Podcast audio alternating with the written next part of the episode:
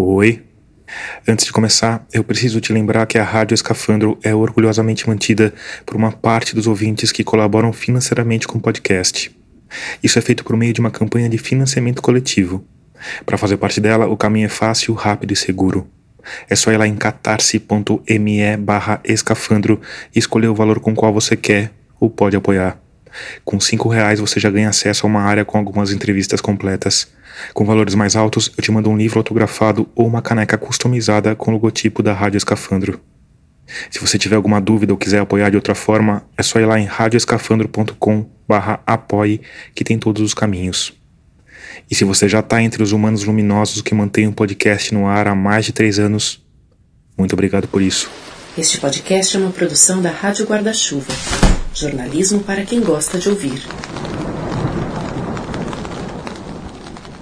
O episódio de hoje começa comportado, como vários outros episódios de vários outros podcasts. E aí? O entrevistador descendo do Uber e cumprimentando o primeiro convidado. Acordou? Acordei. Foi super fácil. Isso é da noite, né? Depois tem aquele papinho para quebrar o gelo. Me roubaram aqui, inclusive. Roubaram o quê? Meu celular. E daí a coisa começa a ficar estranha. Onde a gente tá indo, Chico? Na DED. Uma casa noturna, uma boate. Uma das poucas que sobram em São Paulo, que é inclusive uma coisa que me deixa triste. Claro que ir numa boate em 2022 é uma aventura estranha por si só.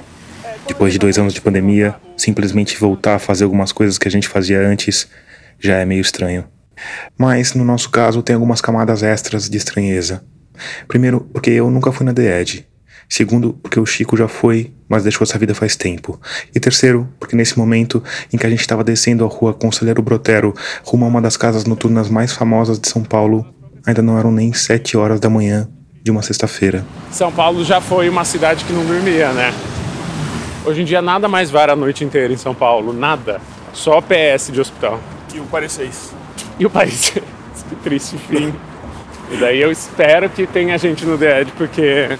Antes de falar sobre os porquês, talvez seja o caso de eu falar sobre o meu primeiro convidado. Tô te culpabilizando. Chico Felite. Se você costuma escutar podcasts, provavelmente já tinha reconhecido ele pela voz. Porque o Chico é jornalista e escritor, autor de vários livros de sucesso, tem reportagens de fôlego sobre figuras incríveis, mas o que deixou ele conhecido mesmo, o que fez ele começar a ser parado na rua, virar meme, virar trend topic no Twitter, foi um podcast. Eu sou Chico Felite e esse é A Mulher da Casa Abandonada, um podcast da Folha que investiga a história de Margarida Bonetti, uma brasileira que fugiu dos Estados O podcast foi lançado no começo de junho pelo jornal Folha de São Paulo e em pouco tempo virou um dos maiores fenômenos jornalísticos do ano, com milhões de ouvintes por episódio e infindáveis fóruns de discussão. Você não é daqui também? Não, eu sou do interior. Eu nasci aqui, mas eu fui embora com dois meses e voltei só adulto. O Chico não se considera exatamente paulistano. Passou a viver aqui só adulto. Mesmo assim, ele foi uma das primeiras pessoas de quem eu lembrei quando pensei nesse episódio. Porque o Chico é um humano peculiar. É um cara grande, barbudo e musculoso. Tem o corpo coberto de tatuagens que parecem ter sido feitas há muito tempo, num catre de uma prisão turca ou num porão de um navio mercante espanhol. Ele se veste com as roupas mais doidas e no dia da nossa caminhada estava usando um macacão preto que parecia saído de um filme de Kung Fu e um casacão cinza meio sem estilo e que exatamente por isso destoava do conjunto e adquiria um estilo todo especial. O Chico é falastrão, tá sempre rindo, gosta de aparecer, mas ao mesmo tempo não conseguiu se livrar completamente de alguma timidez ancestral. Ele não é moderno nem antigo e tem uma simpatia que a gente não sabe dizer exatamente de onde vem. Enfim, o Chico Felite, apesar de não se considerar exatamente paulistano, é a mais perfeita tradução da cidade de São Paulo. Você voltou para fazer faculdade? Voltei a fazer faculdade. E aí nunca mais saiu? Ah, saiu? saí, assim, eu passei um ano na França, um ano e pouco na Turquia, mas meio que não saí ao mesmo tempo. Se você parar pra pensar, são, sei lá, tô com 36, é metade da minha vida. Metade da minha vida eu tô em São Paulo. Você tá com 36? 36. Você é jovem, gente. Eu não aparento, aparento ter 52. 52 não, mas uns 40. Eu sei. Uma vez, com tipo 20 e poucos anos, eu tava pegando um cara e ele me perguntou se tem o quê? 41? Você é um maduro tão bonito e eu tinha tipo 23 anos. Você tem quantos? Eu tenho 41. E você, pelo contrário, parece ter 33. É, mas a crise da meia-idade vem do mesmo jeito, viu? Deixa Vem, né? Será que a minha vai vir? Cara, pra mim o que pega é a rapidez, cara. Isso Rapidez? é, mano. Tipo, as coisas começam Que a passar passa. muito rápido, cara. Ah, você acha que acelera? Nossa. Quando você tem filho, então você vai vendo o moleque crescer, o moleque tá com 5 anos, tipo. Ah, é a, é a finitude, é o podcast finitude. É, hashtag finitude. Você tem Hashtag. consciência de que você tá morrendo, né? Porque tem alguém nascendo. Eu não tenho ninguém nascendo, yes! Mas é, cara, é muito louco uma criança crescendo. Ele era um bebê faz muito, muito, muito pouco tempo. E ainda dois anos de pandemia, mano. É, não, esses dois anos foram perdidos, assim, joga no lixo, não dá nem pra reciclar. É, só que ele cresceu. Ele tinha dois, quando acabou a pandemia ele tem cinco. E aí você vê que a vida tá de fato Andando. andando, passando e logo mais. Acabou. Você tem medo de morrer? Qual é o medo? O medo é acabar a festa. É, pra mim também, porque isso, medo não é a morte, Não. assim, não é tipo, ai, dor aguda no peito, cair no, no chão. Não, o medo é acabar a festa. Acabar a festa, é isso. Não Com é? todas as dores que a festa tem. Tipo hospital, exato, a festa pode estar meio chata, mas eu quero continuar na festa. Exato, exato.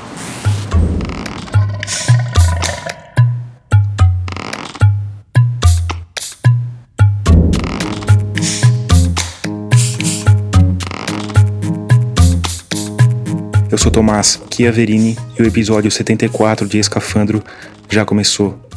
Nele a gente vai falar sobre a cidade de São Paulo, mas a gente vai fazer isso de um jeito totalmente diferente. De novo.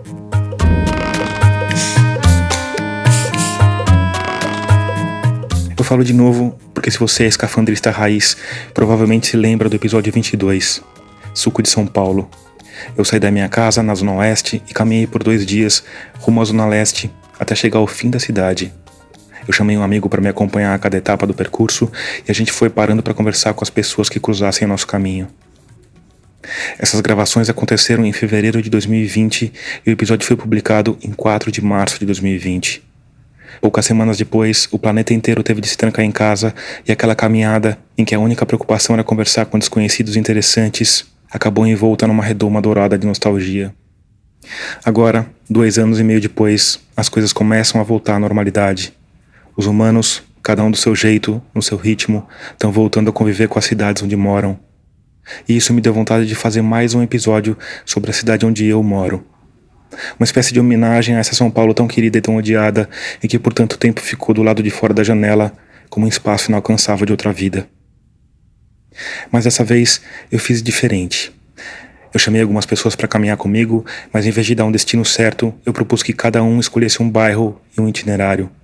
Essas caminhadas aconteceram em dias diferentes, em períodos diferentes, e cada uma vai ser um ato desse episódio. Eu vou começar pela do Chico, que aconteceu de manhã bem cedinho. Então, sem mais delongas, primeiro ato: a ilha da noite anterior. O dia estava nascendo quando eu cheguei na casa do Chico Felite. Eu estava sete minutos atrasado, eram 6h37 da manhã, e fazia 15 graus do lado de fora. O Chico estava me esperando na calçada, a postos para a aventura que ele mesmo tinha proposto. E conferi o que acontecia em um dos poucos lugares da cidade onde a noite anterior e o dia seguinte se encontram. A saída da Edge. Será que tem alguma coisa aí ainda? Tem um segurança, Ali, ó, né? o pessoal tá no fumódromo. Ah, total. Vamos lá. A DEAD fica no bairro da Barra Funda, bem em frente ao Memorial da América Latina. Esquina da Alameda Olga com a Avenida Mário de Andrade, uma via larga de duas pistas que deixa o entorno com aquele clima distópico de metrópole, completamente inóspito a qualquer coisa que não tenha quatro rodas. A parede da boate é de vidro preto espelhado. A porta é uma parte desse vidro que se abre como uma fenda temporal e só dá pra ver onde ela fica porque tem um segurança de terno preto parado lá do lado. Estão saindo da DED? Tipo isso. Essa voz que você tá ouvindo é de um homem entre os 40 e 50 anos. Ele veste calça preta justa, casaco preto puffer. Vai até que horas aí hoje? Puta, velho, aqui geralmente vai até Esse que respondeu é o segurança, um rapaz alto, magro e talvez simpático demais pro ofício que ele desempenha. É, não é tão, hoje não é tão animado, né? Antigamente ia até. É isso que eu tava falando pra ele, assim, antigamente não tinha hora, velho. Vocês chegaram que horas? Meia-noite. Né? Ah, foi uma noite comprida então, hein? Foi. Foi. Mas faz uns três dias nós ali. e esse sol na cara não incomoda um pouco? Sol resolve. o óculos de sol resolve.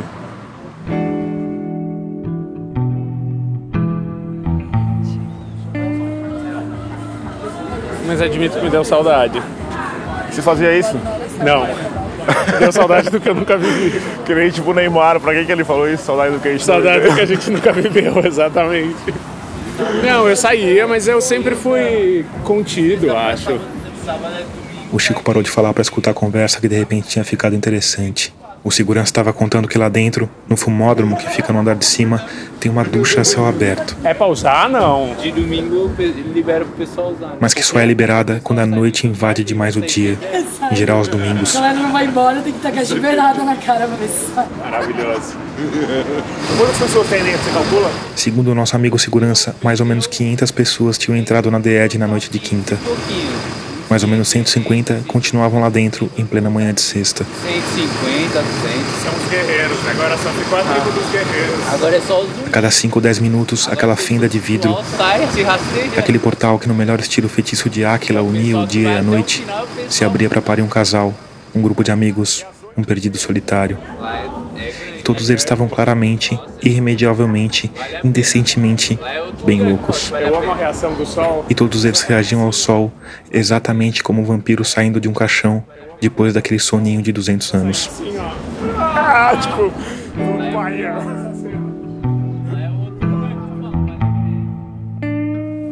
Meu Deus do céu, o que aconteceu com o dia, com a noite, quer dizer, pelos moleque, meu Deus, perdi esse cara, fudeu, perdi meu bonde, ah, bora.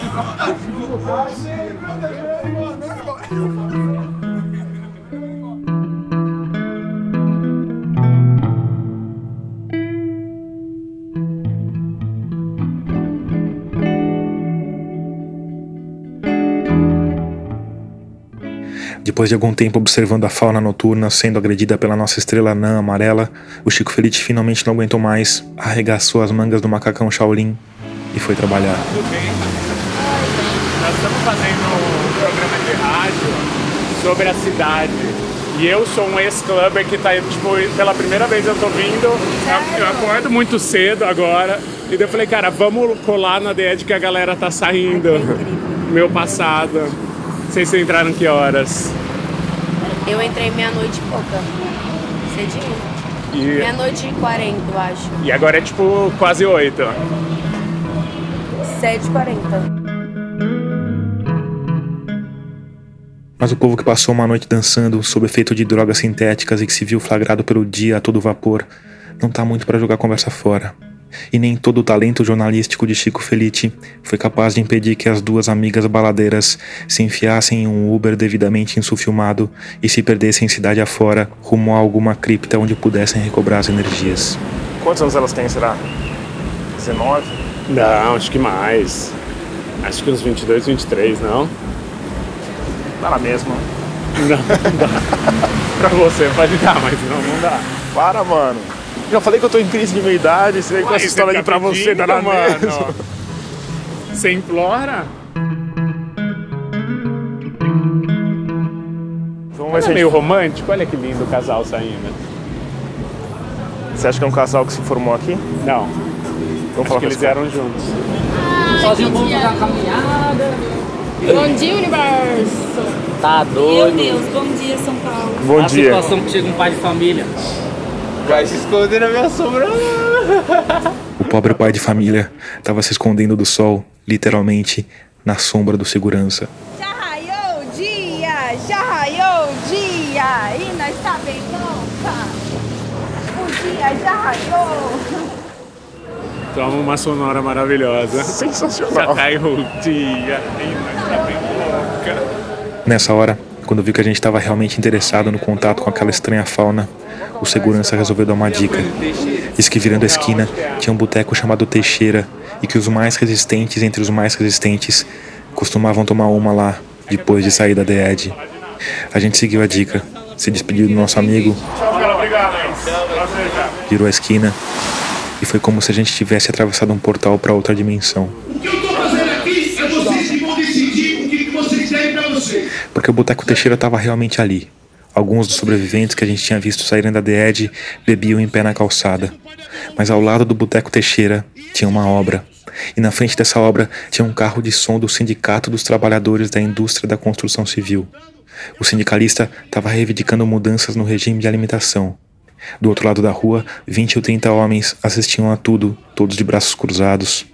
Quer dizer, nem todos de braços cruzados. O Chico cutucou meu ombro e apontou para um cara, o único com a mão levantada. Por causa do carro de som não dá para ouvir, mas ele disse que aquele cara, lá no meio dos trabalhadores, com a mão levantada, tinha acabado de sair da balada na The. Eu olhei e também reconheci o sujeito. Tênis New Balance, jeans slim fit, um pullover azul marinho de lã, provavelmente cachemir. A gente atravessou a rua para ficar mais perto do baladeiro. Nessa hora, como o sindicalista não estava dando bola para a mão levantada, ele começou a gritar: Posso falar? Ele repetia.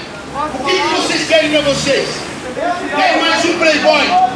Montando em cima de nós, realizando o sonho deles? E o nosso fica onde? Não ficou claro se o sindicalista estava falando especificamente do homem com a mão levantada. Mas isso não importa, porque na hora ele vestiu a carapuça. E o? Começou a andar pro meio da rua, na direção do sindicalista, que estava na calçada oposta. Isso aqui eu consegui tudo com o meu trabalho, amigão. Nessa hora, a namorada dele, uma mulher de uns 20 anos, usando um vestido curtíssimo verde acetinado, com uma tatuagem de dragão que cobria as costas inteiras, desceu de uma BMW azul que estava parada bem em frente aos trabalhadores de braços cruzados. Leandro! Leandro! O sindicalista soltou o microfone e também foi pro meio da rua. E de repente os dois estavam parados no meio da rua, um de frente pro outro, Falei seu nome? a um palmo de distância. Em volta, os 20 ou 30 homens assistiam a cena sem dizer nada, esperando a hora em que o sindicalista careca corpulento e o playboy de New Balance iam se engalfinhar e rolar pelo chão aos supapos. Eu falei seu nome? Nessa hora, a mulher da tatuagem de dragão foi até o meio da rua e puxou o namorado pela mão. Vamos embora! O baladeiro obedeceu e se afastou. O sindicalista voltou para a calçada e reassumiu o microfone. Ei, meu irmão, vamos tirar esse trabalho aqui. A mulher continuou puxando o baladeiro pelo braço e colocou ele dentro da BMW, no assento do motorista. Mano, o cara vai dirigindo. Ela deu a volta até o lado do passageiro, abriu a porta, ajeitou o vestido, mas não conseguiu se conter. Tá certinho, amiga. É playboy. Para! Outra menina, do banco de trás, aquela do Já Raiou o Dia, mandou a amiga parar. Ela obedeceu, entrou, fechou a porta e o namorado arrancou com a BMW. BMW dele tem uma placa que é BMW 06. Rapaziada, dando- continuidade aqui. Ele gosta muito que seja uma BMW. Você não é playboy. Como estava impossível de gravar ali por causa do carro de som, a gente virou as costas e se afastou. Tivemos uma Tivemos aula uma- De, de capitalismo. Aplicado. Não, e o confronto dos dois foi inacreditável. Inacreditável. Eu sou playboy. E ele não tava falando com ele. A pessoa total vestiu a carapuça sem ter sido citada. São 30 ovos extra brancos e 30 ovos de codorna por apenas 5 reais. Eu falei 5 reais, 30 ovos. Nesse momento, enquanto os ânimos se acalmam, é hora de eu te falar sobre essa trilha sonora que você está ouvindo. Porque, como você já percebeu, ela não é uma trilha sonora tradicional. Tá muito longe disso, na verdade. Ela foi composta pela Mariana Romano especialmente para esse episódio. A Mari, que vai ser a última convidada a caminhar comigo, usou vários sons captados durante nossas andanças para criar essas trilhas. Se você quiser escutar ou baixar as trilhas inteiras, elas estão na página desse episódio no nosso site, que é radioescafandro.com.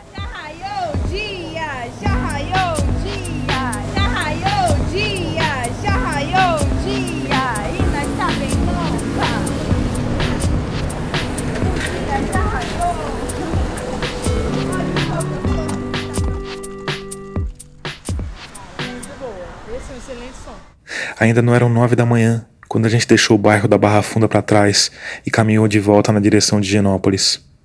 Do meu lado, o Chico Felite, que tem uma alma jornalística forjada na reportagem diária, estava feliz da vida, com a sensação de missão cumprida, Não, amei tudo. Amei o povo saindo. e pobre homem ingênuo achava que eu ia simplesmente deixar em paz, que a gente ia se despedir ali e ele poderia cuidar da vida. Por mim, rendeu. Aqueles que, que são ingerentes no trabalho do outro, temos. Temos, vamos voltar. O que obviamente não aconteceu. Não, quando eu vi o cara de dedo levantado, eu falei, meu Deus, por favor, brigue com o sindicalista, brigue com o sindicato. Foi culpa sua, então. Não, eu só Você- desejei, eu não você- tenho esse poder. Você invocou. Mas se eu tivesse esse poder, amor, eu ia estar milionário em Hollywood, eu não ia estar andando na Barra Funda. Talvez você tenha e não saiba dele.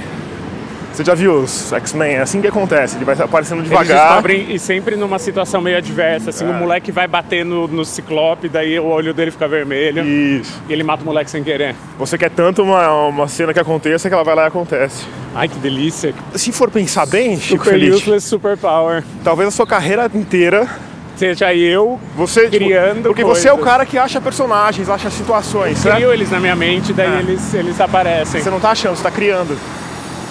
Assim é fácil fazer reportagem, né, Chico Feliz? Cara, É, mas é. tem umas coisas que parecem saída do, do gibi, assim. O rolê que eu tô agora é total saída do gibi, assim, é do tipo, não, para, para de inventar. Pelo amor de Deus, para de inventar. Aqui o Chico tá falando da apuração do próximo podcast dele, que ainda não tem data para ser lançado. Que é uma seita de milionários. Ah, você tá brincando, É mano. uma seita, só que os únicos fiéis são milionários que dão muito dinheiro pra uma pessoa muito chucra, que parece inventada, porque não é que ele é tipo prembaba e ele é, sei lá, envolvente, carismático. Não, ele é uma das figuras mais rudimentares e escrotas que eu já vi na vida. E ele maltrata essas pessoas. E ainda assim eles dão tipo, ai, toma um milhão, tem gente que sai com dívida. É muito maravilhoso. E, e tem uma religião por trás, uma. É um método. É uma coisa meio coach, meio campo de concentração, assim. Nossa, que incrível isso.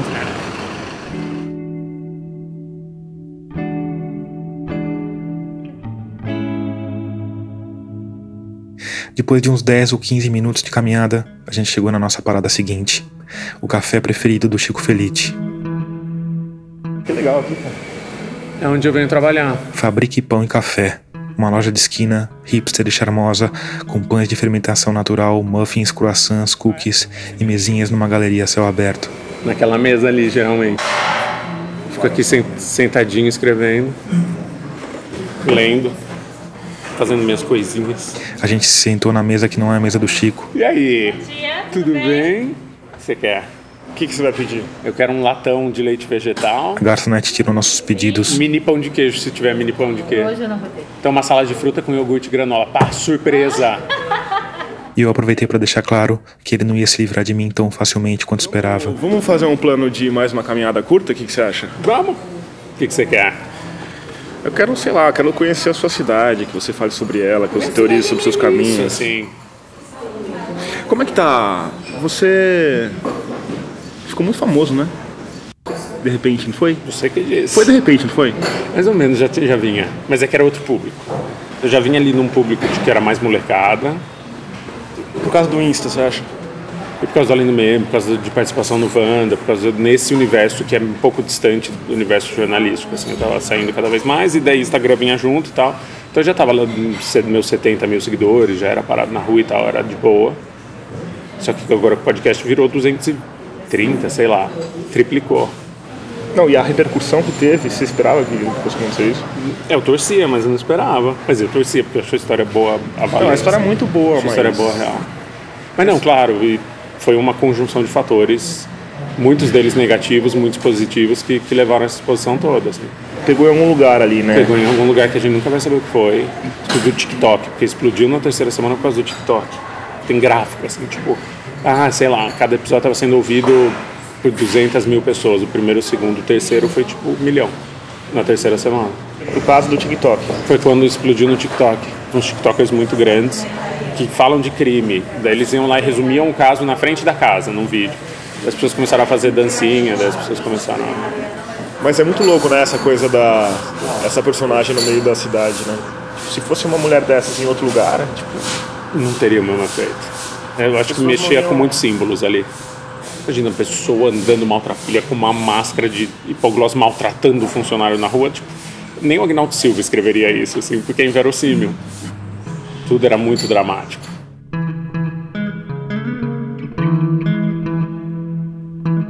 Por que, que você mora em Higienópolis? Porque o Renan escolheu esse apartamento porque ele estava cansado do centro. Vocês estavam no centro antes? A gente se conheceu no Copan. Eu morava no 28º e ele 27º. O Copan é o prédio mais icônico de São Paulo. Foi desenhado pelo arquiteto Oscar Niemeyer e é uma cidade dentro da cidade. Tem 22 elevadores, 120 quilômetros de área construída, 35 andares, 45 mil metros de fachada, uma centena de funcionários e cerca de 5 mil moradores. Ou seja, é o lugar ideal para duas almas gêmeas nunca se encontrarem. Conta como vocês se conheceram. A gente fala que foi no elevador, mas foi no grinder. Essa pessoa tá 3 metros acima de mim. Mas a gente fala que foi no elevador, porque teve realmente uma coisa de, tipo, depois que a gente se encontrou no aplicativo, a gente começou um namorinho, tipo, à distância, de passar bilhete um embaixo do, da porta do outro. E a gente se chamava de 2816 e 2712. Então era 2816, vírgula. Que era o nome do número do- do É, apartamento. O número do apartamento.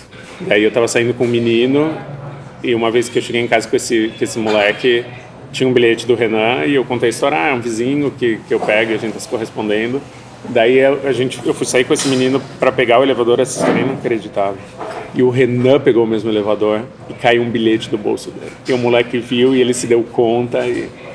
Daí eu meio me afastei dele, porque eu estava apaixonado pelo Renan. E a gente se aproximou e uma semana depois ele estava morando em casa. A gente foi muito rápido, porque ele inundou a casa dele e daí eu fui, ele foi morar na minha. Inundou? O ralo estava meio entupido e ele esqueceu a torneira aberta. Gente chegou na casa dele, tinha quatro dedos de água na casa inteira. É o que o Freud chamaria de ato falho. Talvez. Grande ato o falho. grande ato falho. Daí a gente foi morar junto.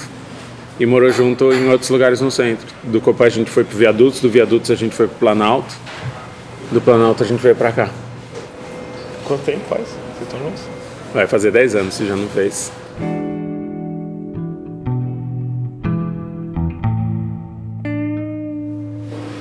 E aí, hein? O que é? Como é que é viver junto 10 anos? Eu amo. É massa. Você é uma pessoa engraçada, né? Por quê? Porque você passa uma imagem de excentricidade, Ah. certo? Então, sim, esquisito, sim. Mas você é um cara certinho no final. Eu sou uma senhorinha. Sou super saudável. Tirando a parte que eu voltei a fumar um maço por dia, mas faz pouco tempo. Você voltou a fumar na pandemia, né? É, daí parei, daí voltei a fumar na mulher da casa abandonada. Você voltou a fumar porque. Tensão? Uhum. É? É super minha muleta. É o que me relaxa, eu não bebo, eu, não... eu fumo. Que loucura essa apuração, né? E essa coisa de. Eu fico, eu fico sempre pensando na sua relação com ela e na sua relação com o Ricardo. Uhum. É uma relação super, super pessoal, né? Que você tem com os seus personagens, mas de um jeito diferente, né? Dela foi Você- pouco, né? Você passou a odiar uma pessoa e amar outra. Ela não queria ter relação comigo, tudo bem. Mas você criou uma relação mesmo assim. Você odiava aquela pessoa. Hum, hoje é uma palavra meio forte, mas talvez seja a palavra adequada. Mas enfim. Cara, eu, eu fiquei injuriado de verdade que ela não tenha respondido por um crime de que ela foi acusada. E me pega, assim, eu não sou a pessoa que é fria e faz um texto, não, me pega. Me insulta num lugar profundo, assim. Eu gosto mais da história do Ricardo. Eu acho a história do Ricardo muito foda. Eu acho muito bonito também. Não, é óbvio que eu gosto mais das coisas que são pautadas pelo amor do que pautadas pela dor, né? Eu gosto mais de Elke, eu gosto mais do Ricardo, eu gosto mais do que vem de admiração e de, de poesia do que.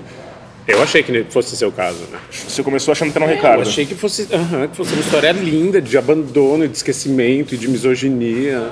Não, não, era só FBI mesmo.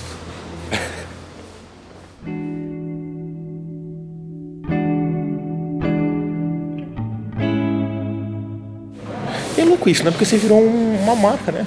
Não. Você virou, Chico. Você vai ser tipo o Gay Talese brasileiro, mano. Outro dia alguém ensinou isso num post e eu adorei a resposta da pessoa que foi o gay Thales revira no túmulo. Gay Talese, você provavelmente sabe, é um dos mais famosos jornalistas americanos, expoente de um gênero que ficou conhecido como jornalismo literário.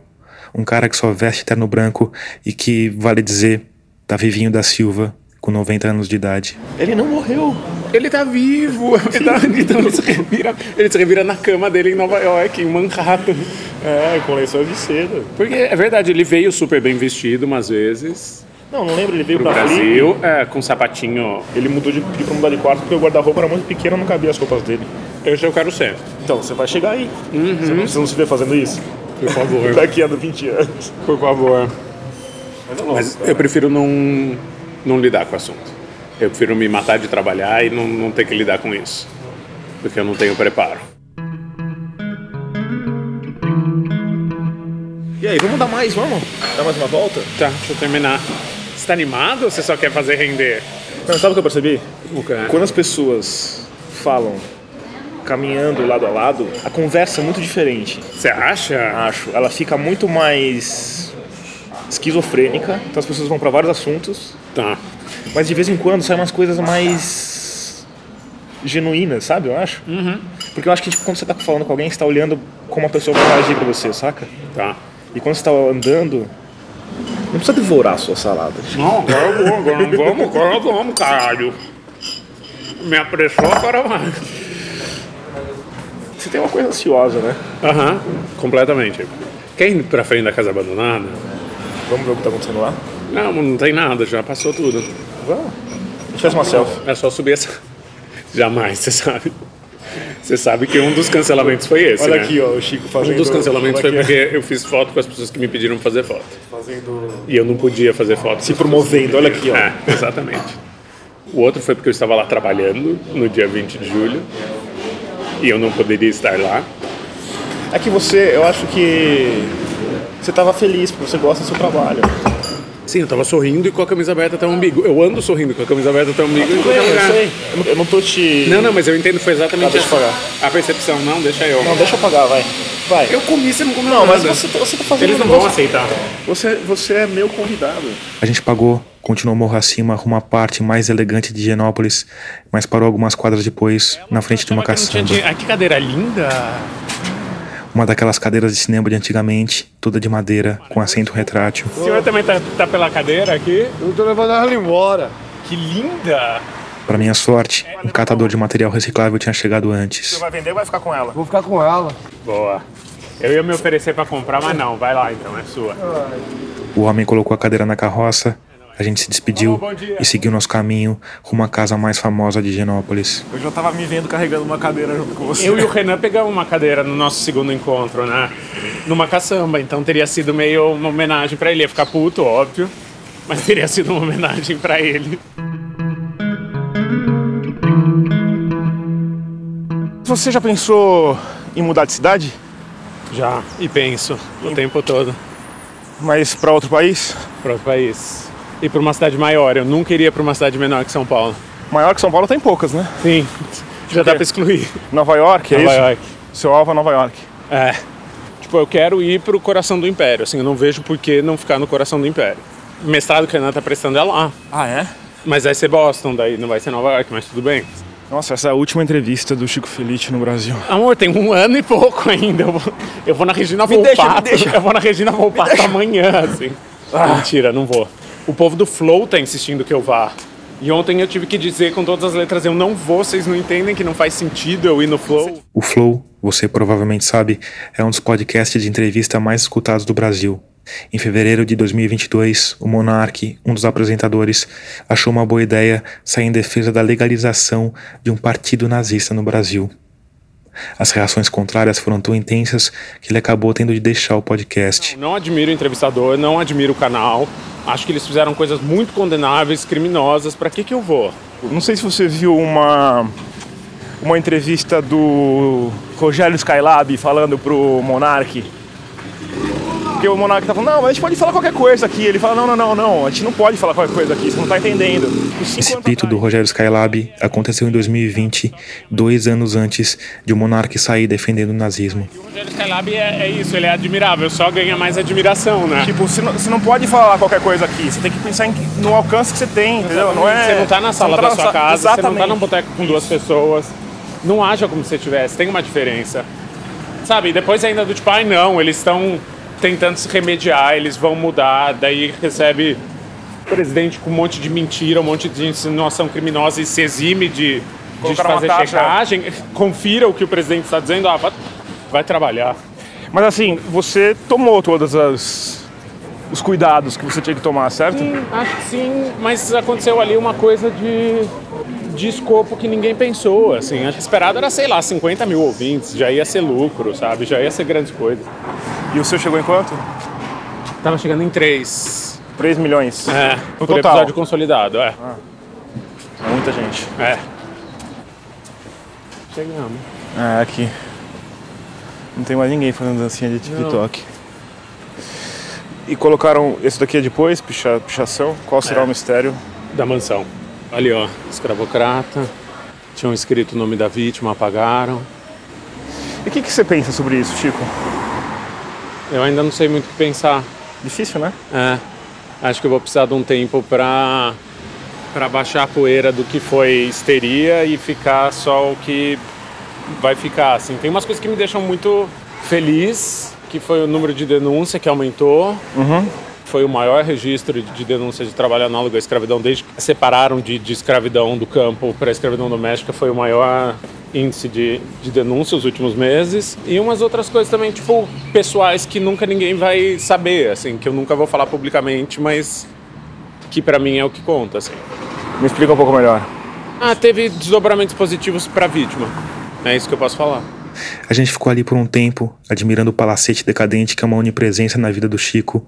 Depois seguiu a caminhada, falando sobre os prazeres excêntricos da pandemia. Tossi duas vezes, eu, eu adoro a sensação do cotonete no, no. Eu amo, eu amo. É tipo. Você é uma pessoa estranha mesmo. Pra mim é prazeroso. Faz parte da excentricidade. Renan odeia, eu amo.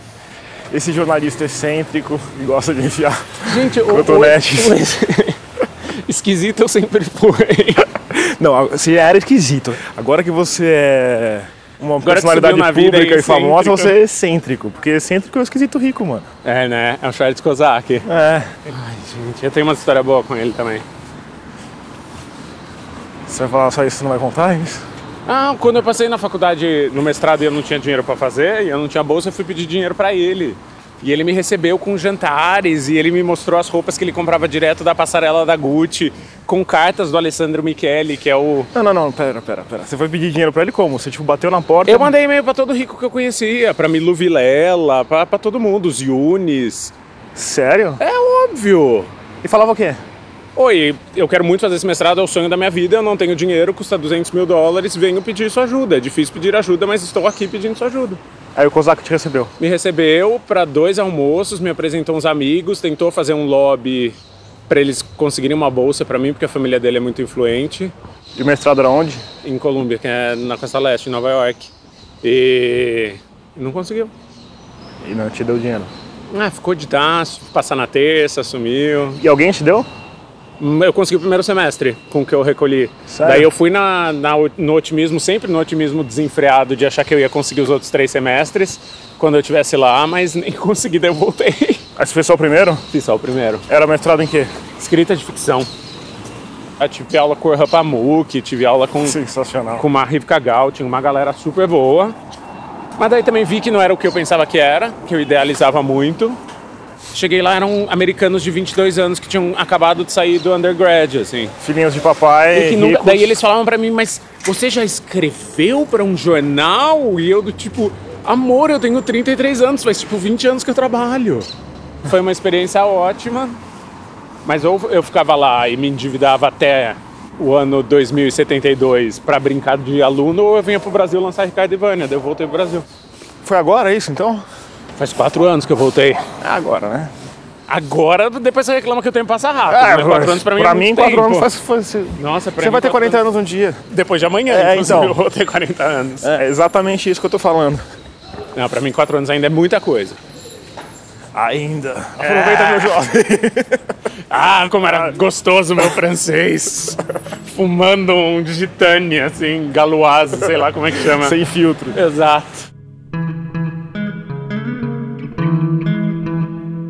Assim, pouco antes das 10 da manhã, com fofocas da alta sociedade e referências incertas a alguma coisa francesa, a gente chegou de volta à casa do Chico. All I have is you, so darling, help me E aí, understand. se divertir um pouco? Muito. Vamos fazer uma selfie, vai na frente da sua casa? Vamos. Essa selfie, assim como os retratos de todos os nossos convidados, estão lá no nosso Instagram, Rádio Escafandro. Você pretende falar mais alguma coisa interessante? Eu posso Eu prometo que eu vou ser burro e supérfluo a partir de agora. gravar? Então vou parar de gravar.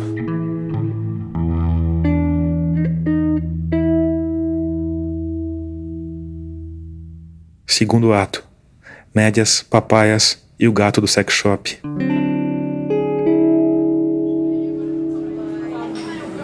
E esse ato começa numa padaria. E o que chama atenção nessa padaria é que ela não tem absolutamente nada demais. Não tem um pão feito por um padeiro famoso de braços tatuados, não tem cafés gourmets, não tem um doce diferente criado ali. É uma típica padaria paulistana, dessas que vende de tudo. E na hora em que eu me sento para esperar minha próxima vítima, ela nem tá muito cheia. Mesmo assim, eu tenho dificuldade de escutar o que a Elo fala quando se aproxima da mesa, empurrando um carrinho de bebê. Isso dá o que pensar, né? Sobre o tipo de gente que vive numa cidade em que se toma café da manhã num lugar que soa como uma sala de máquinas. Sem lalo, cheguei tarde com lalo, saca? Tentei chegar cedo sem o Lalo e cheguei tarde com o Lalo. Foi a primeira coisa que a Elo me disse enquanto afastava uma cadeira para estacionar o carrinho com o filho dela sentado. E aí, Elo, quando você chegou? A Heloísa Lupinati é uma amiga querida. Jornalista das mais talentosas, trabalhou anos na Folha, no Estadão, depois foi pro site Panelinha, da Rita Lobo. A exemplo do Chico, a Elo é a personificação de São Paulo. Enérgica, moderna, descolada, dona de uma estética própria e, na falta de uma definição melhor, excêntrica. Tão excêntrica que, apesar de ter alma paulistana, um belo dia, a Elo simplesmente anunciou que estava indo embora. Não só da cidade, mas do país. Anos antes, numa viagem de férias, ela tinha conhecido Simon, um arqueólogo neozelandês de um metro e noventa e tantos, que já foi bombeiro e que só usa chinelo a não ser quando neva. Eles passaram anos namorando à distância e se encontrando em longas viagens pela Grécia, Itália ou Turquia. Os anos se acumularam, ela engravidou, chegou a pandemia, o Simon veio de visita e as fronteiras dos Estados Unidos acabaram fechadas para estrangeiros. Ele que veio para ficar uma semana, ficou um ano e dois meses aqui, até que no começo de 2021, a Elo disse que estava indo embora para Massachusetts, sem data para voltar. A gente preferiu não acreditar no começo ou não prestar muita atenção. Mas em maio de 2021, estava todo mundo reunido no quintal da casinha onde Elo morava em Perdizes para uma despedida protocolar, as emoções todas represadas pela N95. Eu só fui encontrar a Elo um ano e meio depois, quando ela entrou nessa padaria, empurrando o carrinho do Lalo, que tava um meninão com um ano e meio de idade. E, e os nossos planos foram por água abaixo, é isso? A gente vai caminhar com essa criança por Perdizes. Perdizes, cara ouvinte que nunca veio a São Paulo, é o bairro mais pirambeira da cidade. As calçadas são quase todas em forma de escadas, com gigantescos degraus irregulares, ou seja, carrinhos de bebê não são bem-vindos por ali. E isso era um problema para Elo? Óbvio que não. Ih, deixa comigo, eu fiz o roteiro. Você fez um roteiro? A Elo tinha feito um roteiro: padaria, banca de frutas, casa da amiga, parque da água branca, almoço no PF. Tem vários, a gente pode. E antes que a gente começasse a nossa caminhada, sem que eu precisasse perguntar, a Elo tocou no assunto que ia permear toda a pauta da nossa conversa. Um assunto que foi motivo decisivo para eu a convidar para esse episódio: a volta para São Paulo depois de um ano e meio fora, com uma pandemia no meio. São Paulo é uma cidade estranha pra sentir saudades, né? Porque ela não é aquela cidade, assim, que facilita a vida. É difícil criar laços afetivos com a cidade. São laços muito construídos, eu acho, muito pessoais. Sei lá. Eu me dei conta que a coisa que eu mais sinto falta, que não existe equivalente, é padaria. Não tem. Essa padaria, não é uma padaria não, gourmet. não, eu não gosto muito dessa, pra ser sincera. Não, essa padaria, digo, esse modelo de padaria. Não é padaria gourmet, é balcão de padaria. A gente pediu uma média, não vem nenhuma pergunta de volta. Uma média é uma média. Uma média é uma média. Pãozinho, tá ali, na esquina. Você vai lá e fala, quero meia dúzia de pãozinho. Você tem meia dúzia Cadê, de cadê o seu pãozinho? pãozinho? Você não vai comer pãozinho, é isso? Eu não vou porque eu já comi 30 pãezinhos em casa essa manhã, meu. Acordei cedo, já comi uns três pão na chapa. Meu, acordei cedo e já comi uns três pão na chapa. Se existe frase mais paulistana do que essa, eu desconheço. Vamos pro próxima parada? Vamos. Bora. Você Deixa achou eu a terminar sua... minha média. Eu deixei a Elo terminar a média, a gente pagou a conta, esperou abrir uma portinhola para ela passar com o carrinho, porque algum sabichão achou que toda a padaria da cidade tinha de ter uma tranqueira de uma catraca e partiu para a próxima parada. Banca de frutas. Mas a Elo não estava interessada em qualquer fruta. Nada de abacaxis, mangas ou jabuticabas. A Elo estava na fissura por um mamão papaya. Eu vou querer um papaya, por favor, o mais madurinho que tiver. É, tem bastante. A gente comprou o papaya, a Elo guardou no porta-papaias do carrinho do Lalo, respirou fundo e partiu ladeira acima. É bom que você faz com Ah, carrinho. você trabalha toda a musculatura. É, você trabalha o corpo inteiro. Braços, pernas, abdômen. Superior e inferior. Core.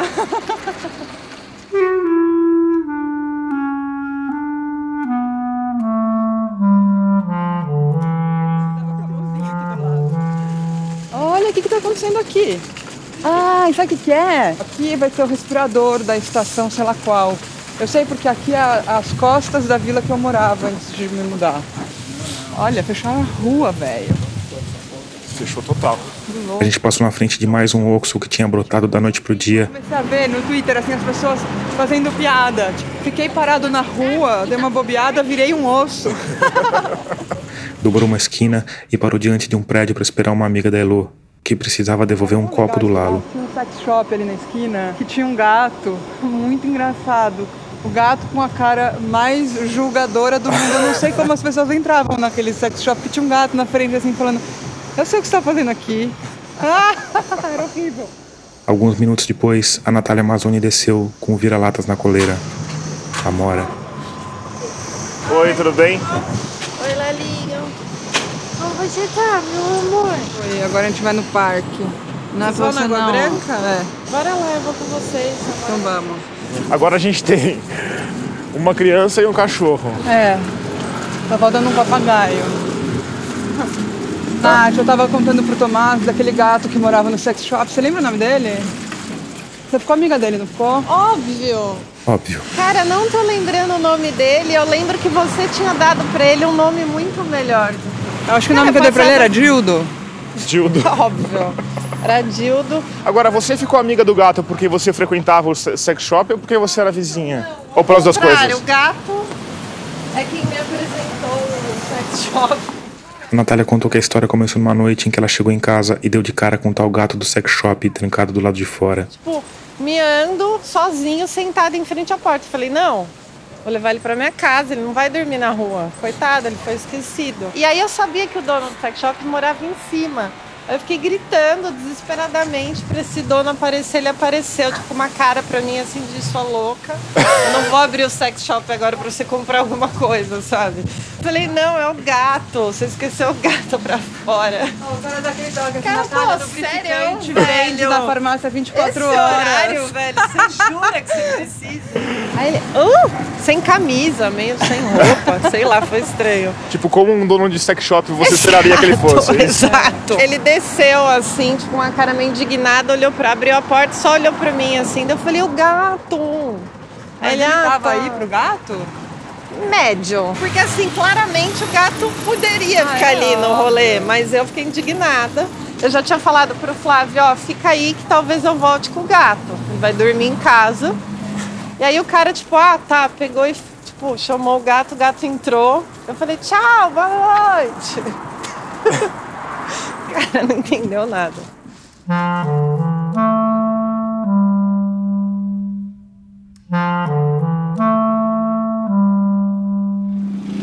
Olha, aqui vai cair também vira prédio. Ou eles só vão reformar essa casa? Não.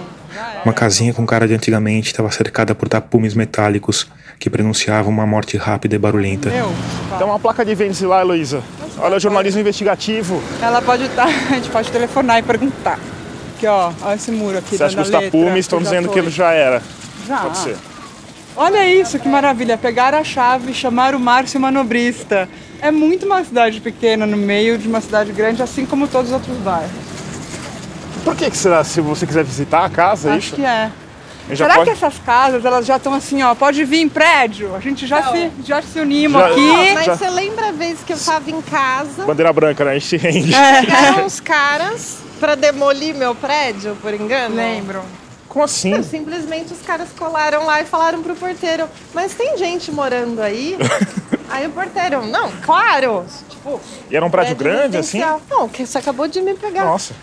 Aí a. O cara. Não, a gente veio demolir. Esse prédio foi comprado pela construtora. A gente não, a gente tá morando aqui, tipo, Desceu uma galera, aí eles se tocaram que eles estavam no lugar errado. Nossa, demolir um prédio daquele é uma operação Que no meio da loucura, cidade, né? tem que fazer implosão, né? Chegando Imagina. como quem vai comprar um pão. Assim, Oi, viemos demolir esse prédio aqui, mais um dia normal.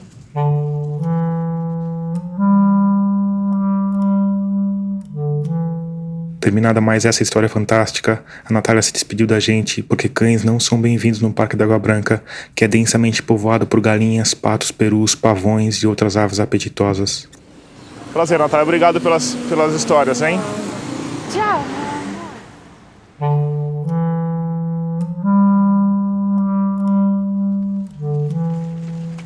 Parque é uma loucura, né? Esse parque é uma loucura, Esse mano. parque é uma loucura. Esse parque é doido. O que, que é isso? Você sabe a história desse parque? parque?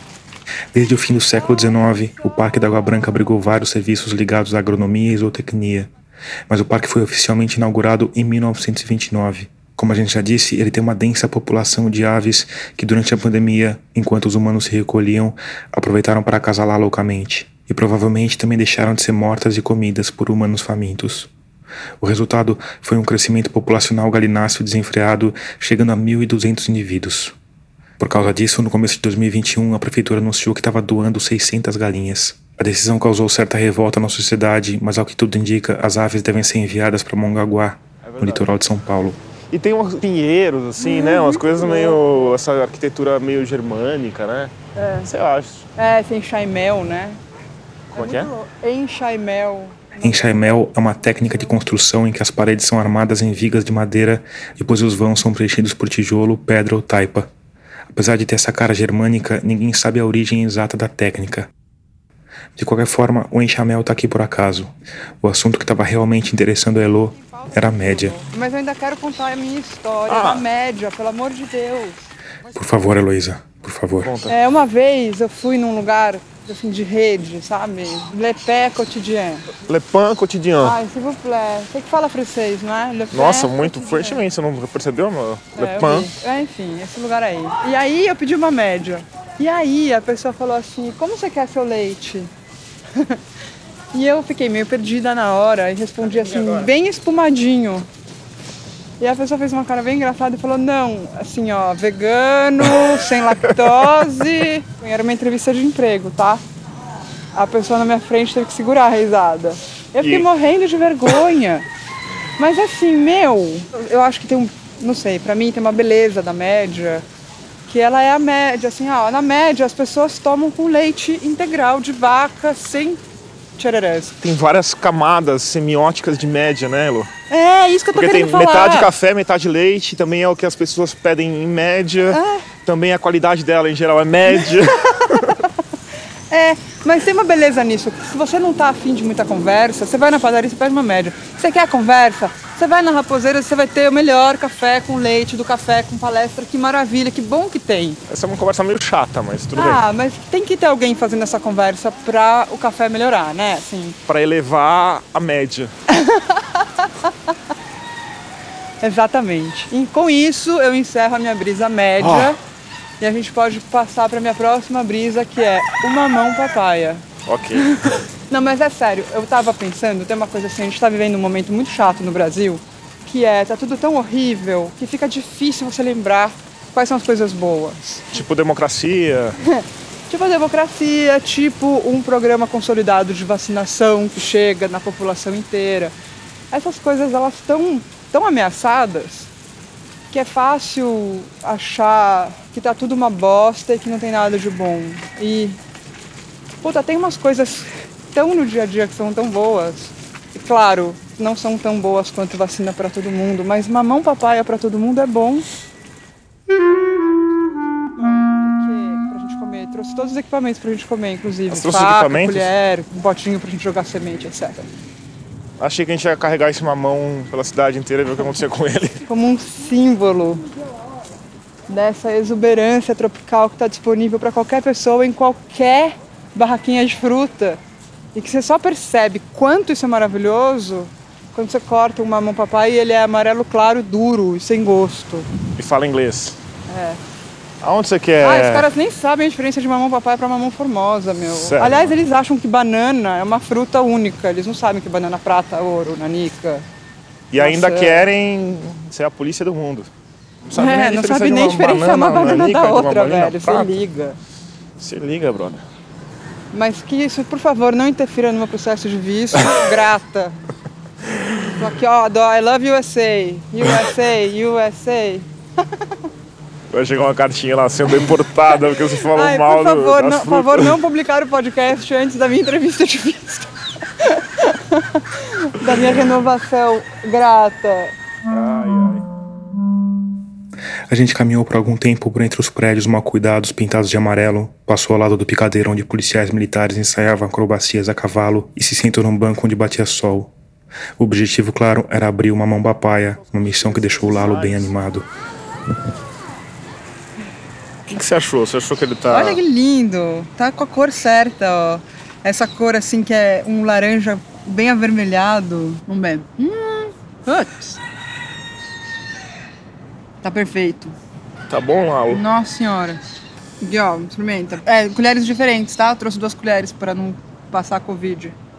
Hum, Tá maravilhoso. puta, tá bom pra caralho. Quer dizer, tá muito bom, Lalo. Tá delicioso. Ah, eu posso falar palavrão perto de você que você vai esquecer, você É, mora fora é. do país. Dá mais uma. Hum, mas pedaço pra você. Esse pedaço é meu? Uhum. Uh. É, né? Às vezes a gente não dá valor pro que a gente tem, né? Mas é isso que eu quero dizer, no fundo, sobre a média, sobre o pão, sobre o papaya. Assim, as coisas que você dá como certas, estão no dia a dia, que você nem percebe. Aproveita a vida porque você vai morrer. e não vai ter papaya no céu. Tem papai no céu. Desculpa. Foi boa essa Não piada, hein? Tia, tia do pavê. É. Não, mas eu acho que tem a ver com o que eu tava falando, da gente não conseguir nem ver mais o que tem de bom, de tanto que a gente tá numa lama. Aí acontecem umas coisas assim, tipo o aniversário do Caetano Veloso, aí todo mundo lembra que tem coisas muito lindas acontecendo no Brasil. Assim. e essas coisas, o que eu- o que eu fico pensando, de longe é mais fácil pensar, é que essas coisas muito lindas acontecem todos os dias. Todo dia você pode abrir sua mamão papaya e comer essa maravilha que você está comendo E tomar sua média. e tomar sua média. São coisas essenciais. Só que você escolhe todos os dias se você vai apenas ingerir nutrientes ou se você vai ter uma experiência agradável. E prestar atenção no fato de que você tá vivo e de que você vai morrer. Eu acho que quando a gente faz 40 anos, a gente começa a ter noção de que a gente vai morrer, né? Que a gente começa a envelhecer. Eu não sei se eu tô nesse lugar ainda, mas Você ainda vamos não? lá. Quantos anos você tem? 40? 40? Redondo? 41. Você tá com Que quantos? eu, inclusive, também tenho. É, é a Você mesma tá fazendo- idade. Ó, então, quando você começa a fazer conta de idade, quer dizer que você tá perto da morte, entendeu? Você tá fazendo conta de quantos anos você tem, Elô. Não, é que a pandemia me deixou confusa com a minha idade. Não, também. a mim também. É.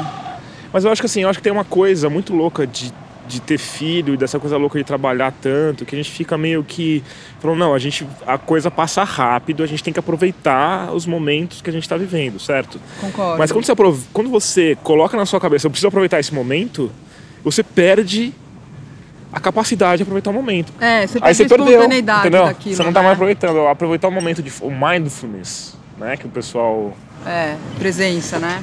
quando você percebe que você precisa, você já perdeu. É tipo meditar, não é? Você medita. Já Não. meditou? Já tentou? Não, Eu também não.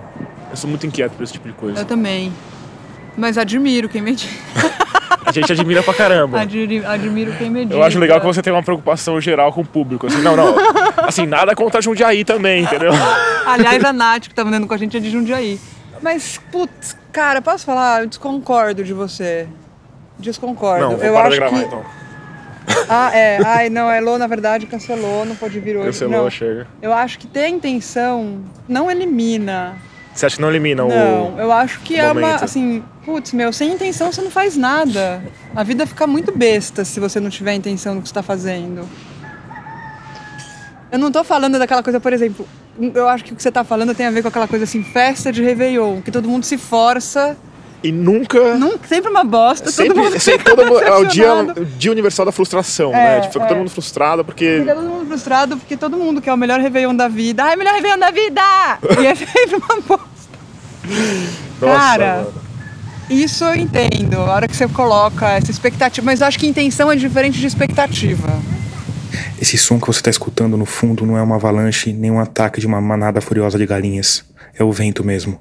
No dia em que eu saí com a Elô, a cidade de São Paulo foi acometida por ventanias de até 75 km por hora. Você prestar atenção nas pequenas coisas que te podem te dar prazer no dia a dia é uma intenção.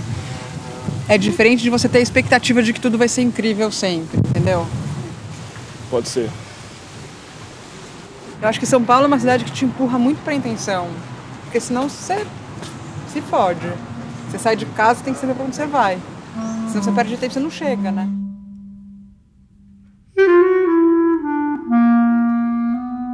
Vamos andar, filho? Vamos dar uma banda? Vem, dá a mão aqui pra mim. Você dá a mão? Dá a mão pro Tomás. Give me your hand, little gringo. A gente caminhou mais, primeiro pelo parque, depois pela Sumaré, uma avenida ampla que tem uma ciclovia no centro, onde as pessoas costumam correr e pedalar, respirando monóxido de carbono fresquinho produzido na hora. Depois a gente comeu num quilo de aparência lenta e comida honesta. Mas essa parte da aventura vai ficar só nas nossas lembranças, porque eu preciso terminar o segundo ato aqui. E eu preciso terminar o segundo ato aqui porque o terceiro ato começa exatamente assim, com uma caminhada sem intenção pela cidade de São Paulo.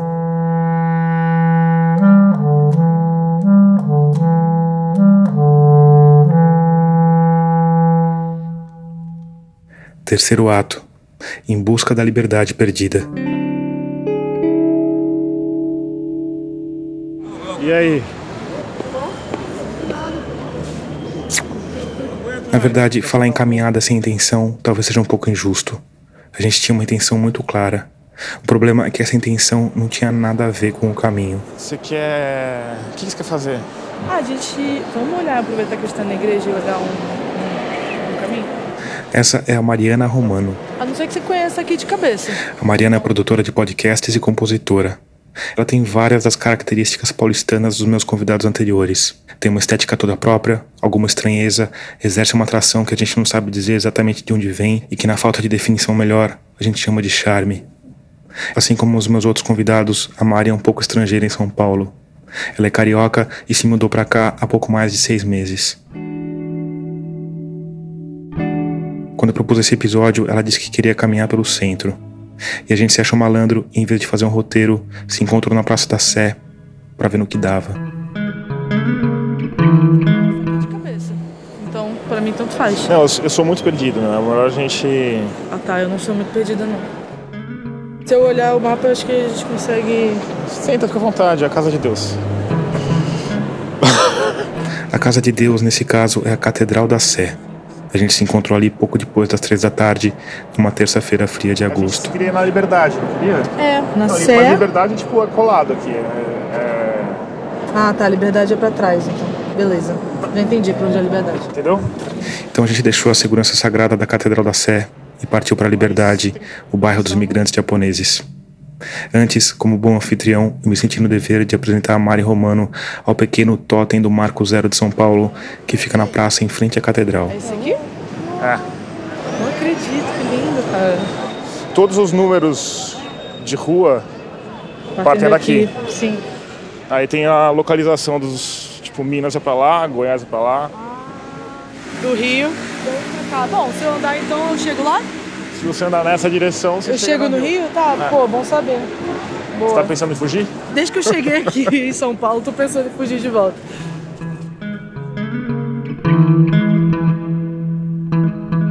A gente deu mais uma volta pela praça e finalmente começou a caminhada rumo à liberdade. E foi um começo incerto. Não senti a menor firmeza nesse seu, nessa sua navegação. Vamos perguntar pra alguém? Vou puxar o meu carioquês mais forte aqui. Aí, Chefe! eu acho que é pra lá mesmo. É, tem, tá, tá com pinta, né? Baseado em quê? Tem uma placa ali marrom. A placa marrom costuma vir com um, pelo menos, se não for a liberdade, alguma coisa que a prefeitura acha que vale a pena alguém falar, olha, isso aqui tá aqui. Tudo bem, amigo? A Liberdade é por aqui? O bairro da Liberdade? Pro outro lado. É pro- é, Vocês foi reto pro outro lado. lugar vocês vão na liberdade? Né? Ah, a gente queria primeiro chegar lá. A liberdade, quando a gente sabe o caminho, é realmente muito perto da Praça da Sé. Vai beirando, vai beirando, atravessa a praça. E cinco minutos depois, a gente estava lá, Ah!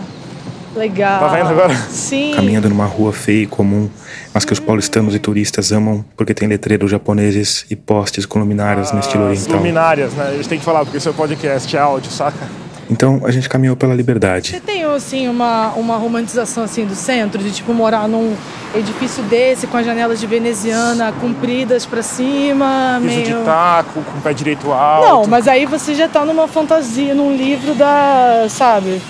Uma coisa Deixa eu ter minha incrível. fantasia em paz, meu. Você- Porque assim, obviamente esse prédio não vai estar nessa condição, né? É uma coisa meio assim, meio um Será? escritor, meio fudido, meio tipo sofrido.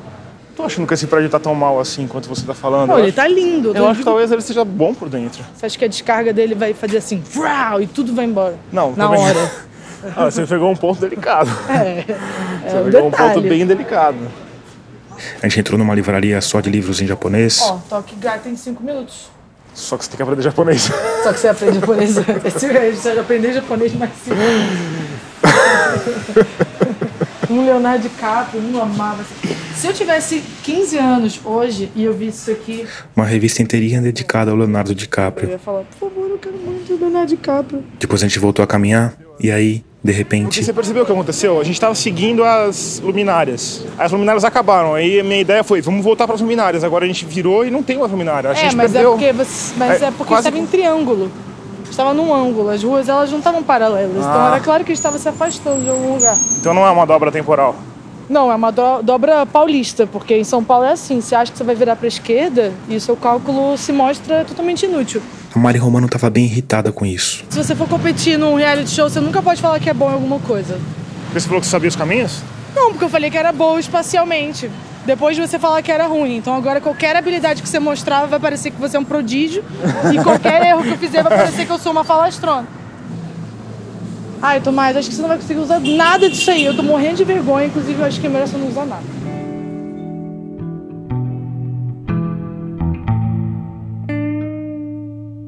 Essa irritação toda, obviamente, não fazia sentido. Primeiro, porque nada nas minhas andanças tinha sido tão revelador, tão epifânico quanto aquele momento.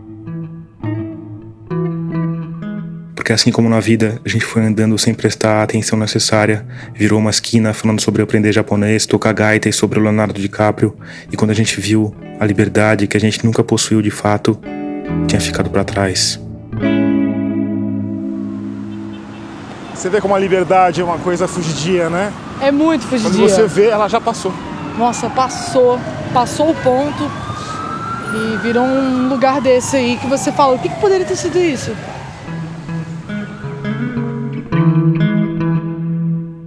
Aquela esquina feia e barulhenta de São Paulo era uma precisa metáfora da vida. E além disso, tem outro ponto que tira o sentido da revolta da Mari Romano.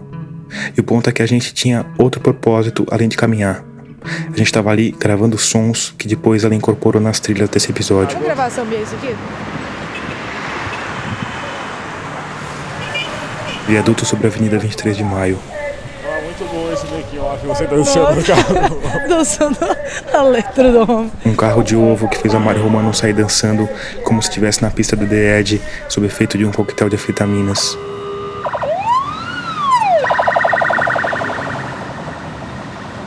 Não, não vou te pagar, a música tá pronta. Tá pronto, entendeu? A cidade já orquestrou. Um concerto de buzinas e ambulâncias que faria inveja ao Kraftwerk. São 30 ovos extra brancos e 30 ovos de codorna por apenas 5 reais. Eu falei 5 reais, 30 ovos de codorna. Mas apesar dessa missão que estava claramente sendo bem sucedida, a gente fez como os humanos fazem com a vida e tentou desesperadamente assumir o controle total da situação. Como? Pedindo ajuda, caro ouvinte. Pedindo ajuda. Primeiro pro oráculo digital do Google Maps. Aqui, essa bolinha tá pra lá, está virado pra cá. É, é meio pra cá. Não é possível. É, então. Depois para outros humanos aparentemente confiáveis. Querido, a gente descer pra cá, a gente cai onde? Pra baixo ou pra cima? Aí, como um casal de bancários de meia idade com cinco filhos para criar, a gente percebeu que não fazia mais sentido buscar pela liberdade. Eu acho que a gente não vai mais encontrar liberdade, né? Acho que já passou, né? Foi um momento aquele. Ah, é só essa descida aqui. A saída foi reprogramar a rota, rumo ao Bexiga. A letra do homem. Mas São Paulo continuava a se impor como uma metáfora da vida, e reprogramar a rota se mostrou uma tarefa mais difícil do que a gente previa. Querido, a gente cair aqui, seguir em direto, a gente cai no Bexiga, naquela direção? Você vai que lugar do Bexiga? Não, só chegar lá mesmo, no, no, no- no bairro mesmo. É a mesma ponte, mano. Não. é a mesma ponte, é a mesma Não, ponte, Mariana. Não é. Não é, não pode ser, não pode. Pra lá, Bom Retiro. Não, Bom Retiro tá, tá bem longe. Aqui é Paulista. Amor, a Paulista tá pra lá, né? Tá? Vocês foram pra lá? Não, pra lá. É, pra cá.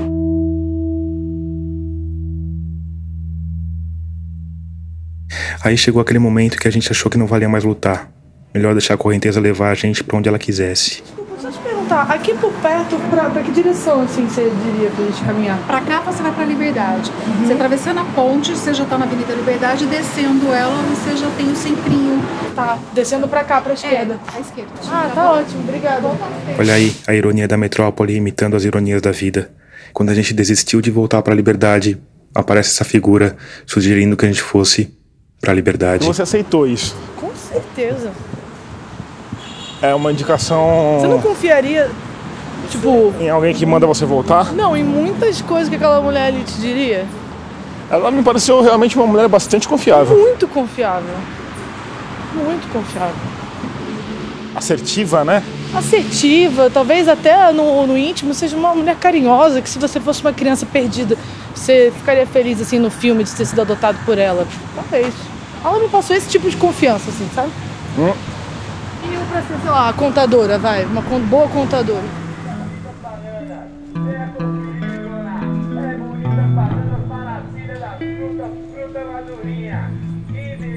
E de novo, como costuma acontecer na vida, a gente nunca voltou pra liberdade. Achou melhor seguir em frente.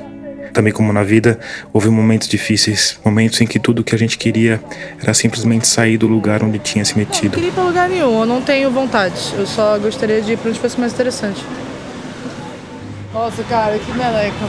Apaga tudo, Começa de novo a amanhã, que horas? começa de tudo de novo. Amanhã às. Esquece.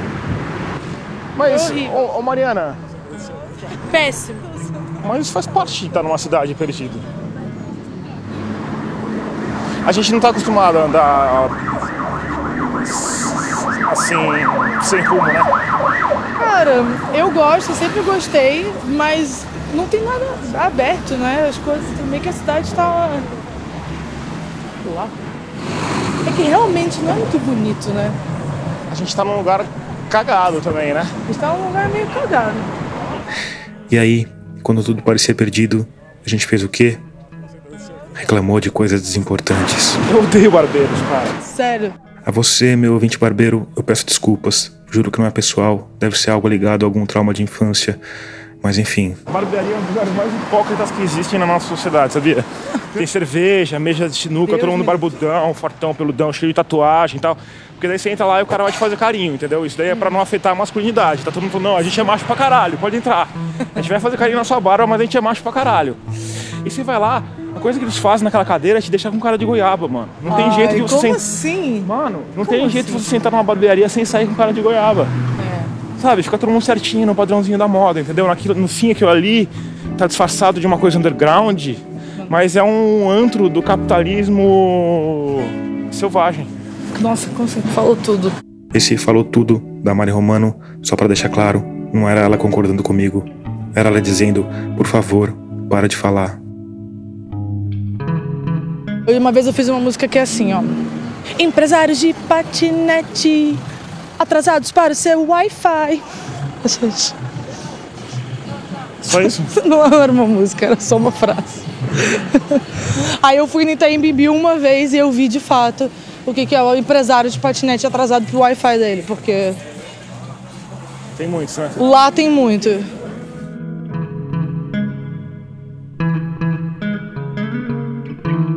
E aí, quando a gente menos esperava, já no começo da noite, a vida ou a cidade tinha levado a gente a chegar em algum lugar. Eu acho que aqui é o bexiga mesmo, né? Com certeza. Ou a Bela Vista. Bexiga e Bela Vista são dois bairros de imigrantes italianos. Eu tô a ponto de encontrar alguém pisando uma uva dentro de um tacho de plástico. De plástico não, tem que ser de. Não, está no Brasil, queridos. Isso aqui vai ser um, um tacho da Lari Coisas. Isso não mudou muito nossa situação. Porque assim como todo o resto, assim como o universo e os podcasts, estar no bexiga no começo da noite não fazia o menor sentido. E aí, Começando a chover, hein, Mariana? É, Tomás. começou a chover. Sei lá, mano, a gente tá num lugar muito. Tá muito estranho. Talvez assim. Começar. Outro começar a terminar, e acabar de, acabar de começar, começar a terminar. Vamos. A gente terminou a caminhada ali, numa esquina sem nenhum caráter e nenhum sentido, esperando o Uber, protegidos da chuva pelo todo de um bar que também não tinha nenhum caráter nenhum sentido, a não ser proteger a gente da chuva e anestesiar a dor daqueles que buscam algum sentido em alguma coisa.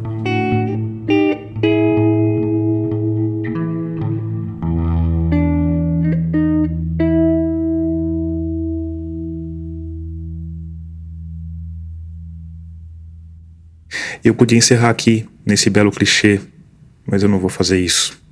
Porque horas antes, lá no começo da caminhada com a Mari Romano, a gente tinha dado uma volta pela Praça da Sé. É uma praça linda, com a catedral toda imponente, com palmeiras, esculturas e espelhos d'água que foram ampliados na reforma mais recente, em 2007. d'água. Aí o que, que o pessoal fez? Começou a usar os os espelhos d'água pra lavar roupa e tomar banho. Claro. Pessoal, no caso, é a multidão de pedintes, roleiros e pessoas em situação de rua que lotam a praça e assustam os turistas que tentam tirar selfies na frente da igreja. E eles fizeram esse negócio aí que eu fui lá ver. Olha a quantidade de caixa d'água que tem lá em cima, tá vendo? Caramba, sério? É um esquema pra você lavar roupa e tomar banho. A prefeitura fechou uma área enorme, mais ou menos um terço da praça, com tapumes de metal. E lá dentro instalou uma torre de caixas d'água que alimentam máquinas de lavar e chuveiros que podem ser usados gratuitamente. Equipamentos parecidos foram instalados em quatro outros locais do centro e desde abril de 2020 atenderam mais de um milhão e meio de pessoas. Mas que isso é maravilhoso. Tipo assim, é, ho- é horrível, mas é que bom Que, que lá no Rio, por exemplo, lá na Praça 15, tem uma, uma fonte lá e é propósito, é de propósito que é desligado. Desligam de propósito. Desligam de propósito, pra ferrar. Eu olhar isso aí que tem o quê? Oito caixas d'água aí. Chocada. Você tá chocada? Muito cho- tô. Tô. É a coisa do primeiro mundo do terceiro mundo. Se encontrando. Se encontrando de um jeito estranho, porque o, o- tipo, você não consegue resolver o problema, você lida com ele de uma forma um pouco menos terrível, certo? É isso, não é? É, o vagão das mulheres no metrô, né? Tipo, você acha que É. todo mundo quer ficar num vagão só, mas. Nossa, e bem. sei lá, E olhando essas pessoas na Praça da Sé, dormindo em barracas de camping, fazendo fila para tomar banho, lavar roupa, eu percebi que tudo o que eu tinha feito retratava só uma parte da cidade. A minha cidade. A cidade de quem pode achar que já deu de desconforto chamar um Uber e tomar um banho quente em casa. Então eu percebi que eu precisava fazer um outro tipo de caminhada por outro tipo de cidade. E é isso que você vai escutar no próximo episódio, daqui a 15 dias.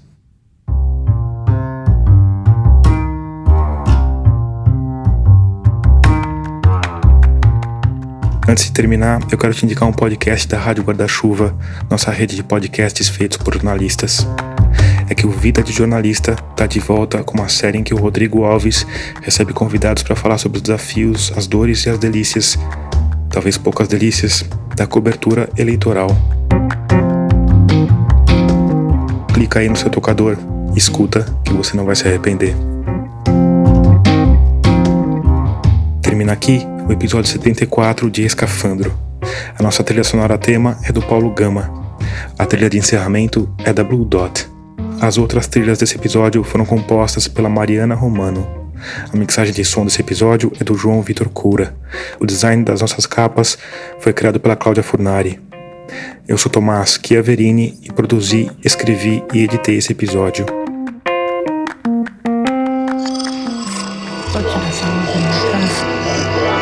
Esse podcast é apresentado por b9.com.br.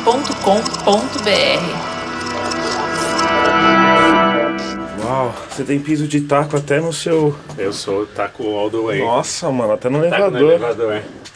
É o orgulho Taco Pride.